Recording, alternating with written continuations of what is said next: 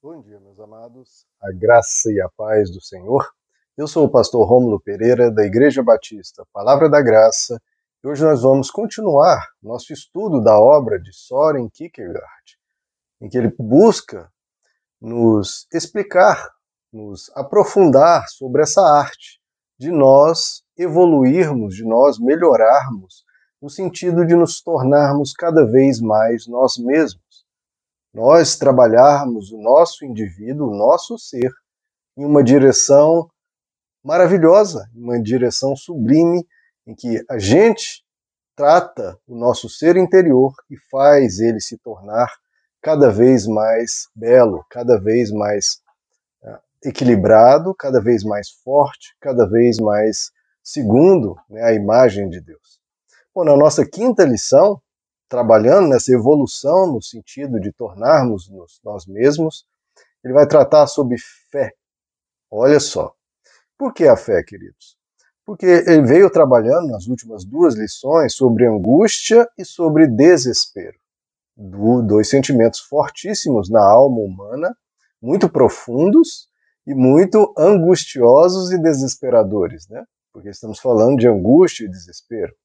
Qual seria o caminho para superarmos a angústia, superarmos o desespero? Já trabalhamos um pouco isso nas duas lições sobre esse tema, os quais recomendo que assistam novamente, caso queiram.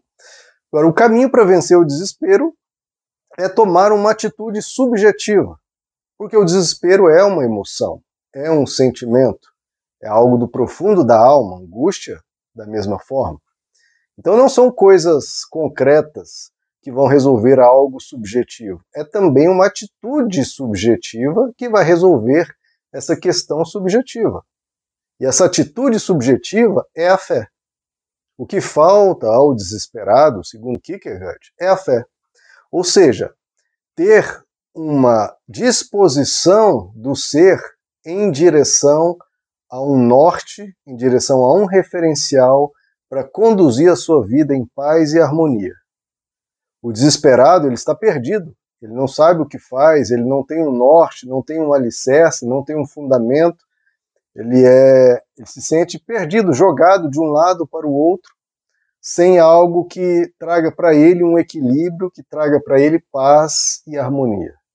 E o que é que pode trazer essa paz e harmonia? De novo, como estamos tratando de algo subjetivo, tem que ser algo subjetivo, que seria a fé.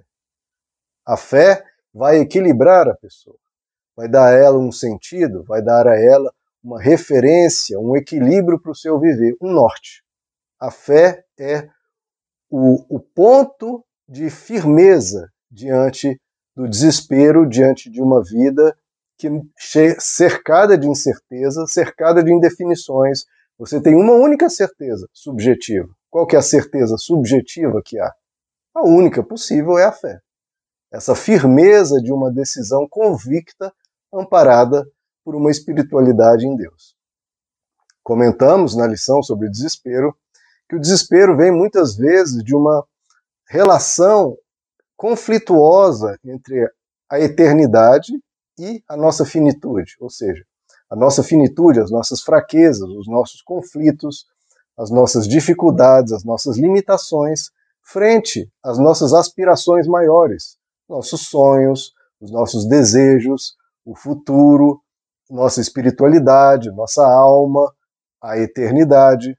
Tudo isso se choca e a gente fica perdido entre o nosso mundo terreno e a nossa experiência espiritual, nossa experiência futura.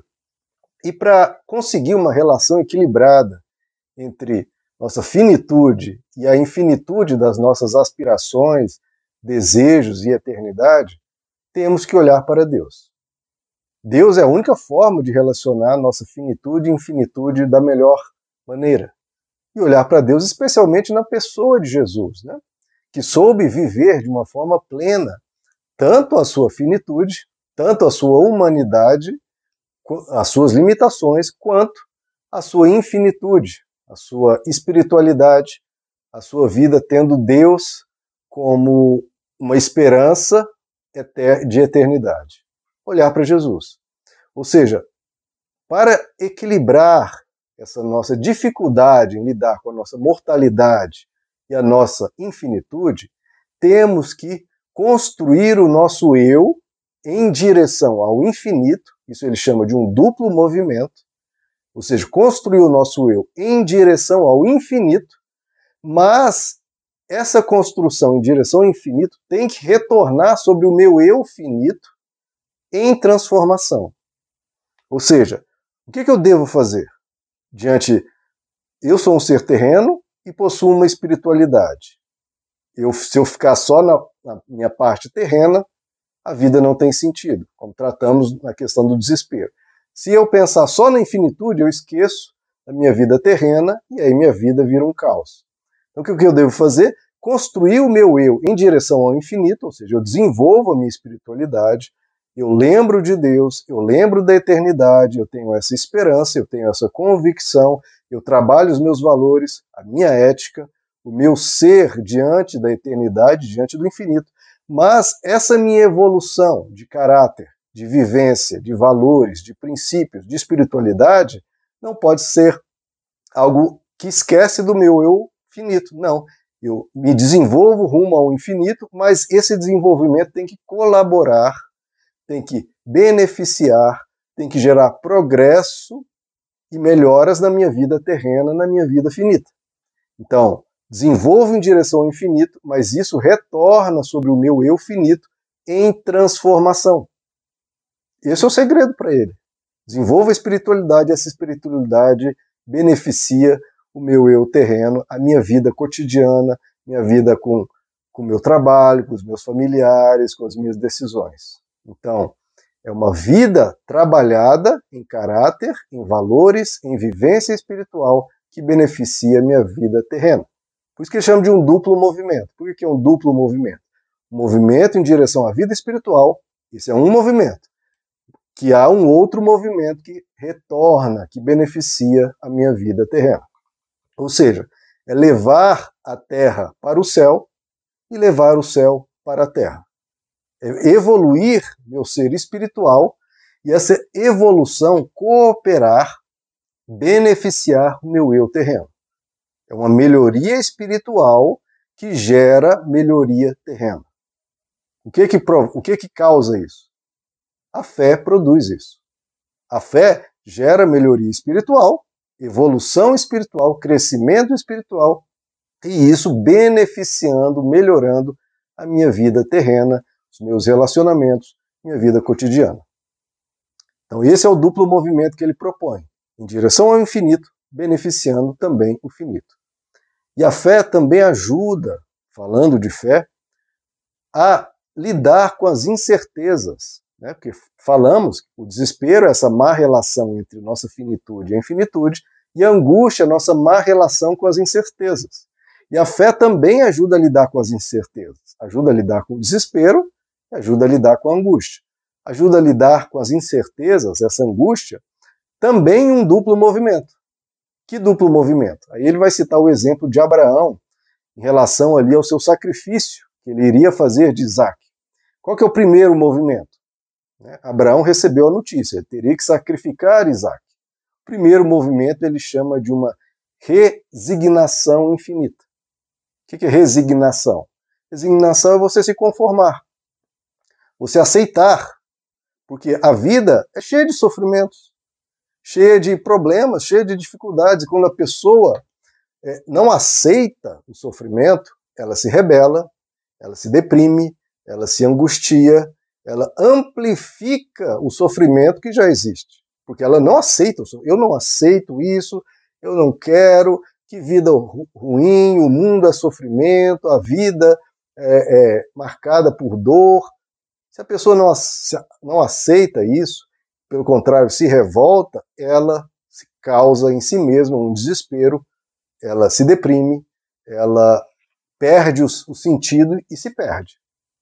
Então, o primeiro movimento, igual no caso de Abraão, ele recebeu a notícia: seu único filho de si mesmo né, terá que ser sacrificado, seu único filho com Sara terá que ser sacrificado. Se ele se rebela com essa vivência, o que ele teria que passar, ele se tornaria cínico, amargo, ressentido, com inveja de outros, talvez num cinismo com a dor da vida, se tornasse uma pessoa dura, uma pessoa até cruel, má, né? abandonaria a bondade, se tornaria uma pessoa má.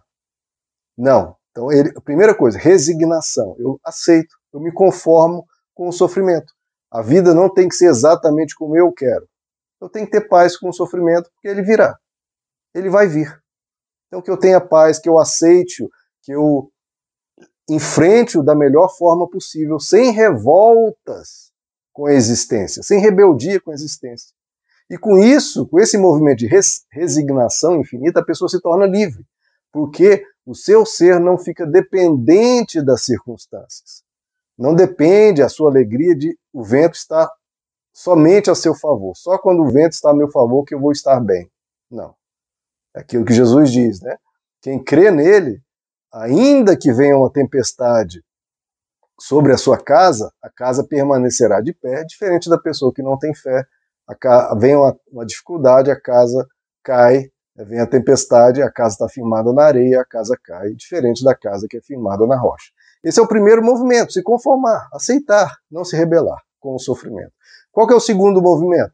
Lá em Abraão ainda. A esperança da ressurreição. Vem o sofrimento? Vem. Mas qual que é a minha esperança?